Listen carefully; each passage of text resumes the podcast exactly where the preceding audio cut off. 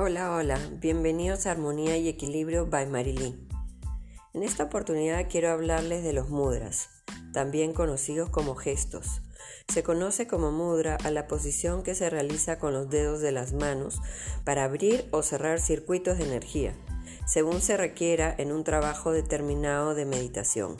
Estos gestos son muy importantes porque nos permiten canalizar adecuadamente la energía a través de nuestro cuerpo, así como facilitar la consecución de numerosos objetivos como la elevación espiritual, la sanación física y la sanación espiritual.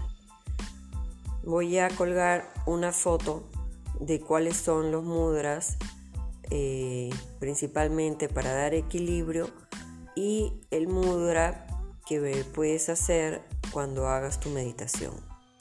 Nos vemos. Gracias. Bye bye.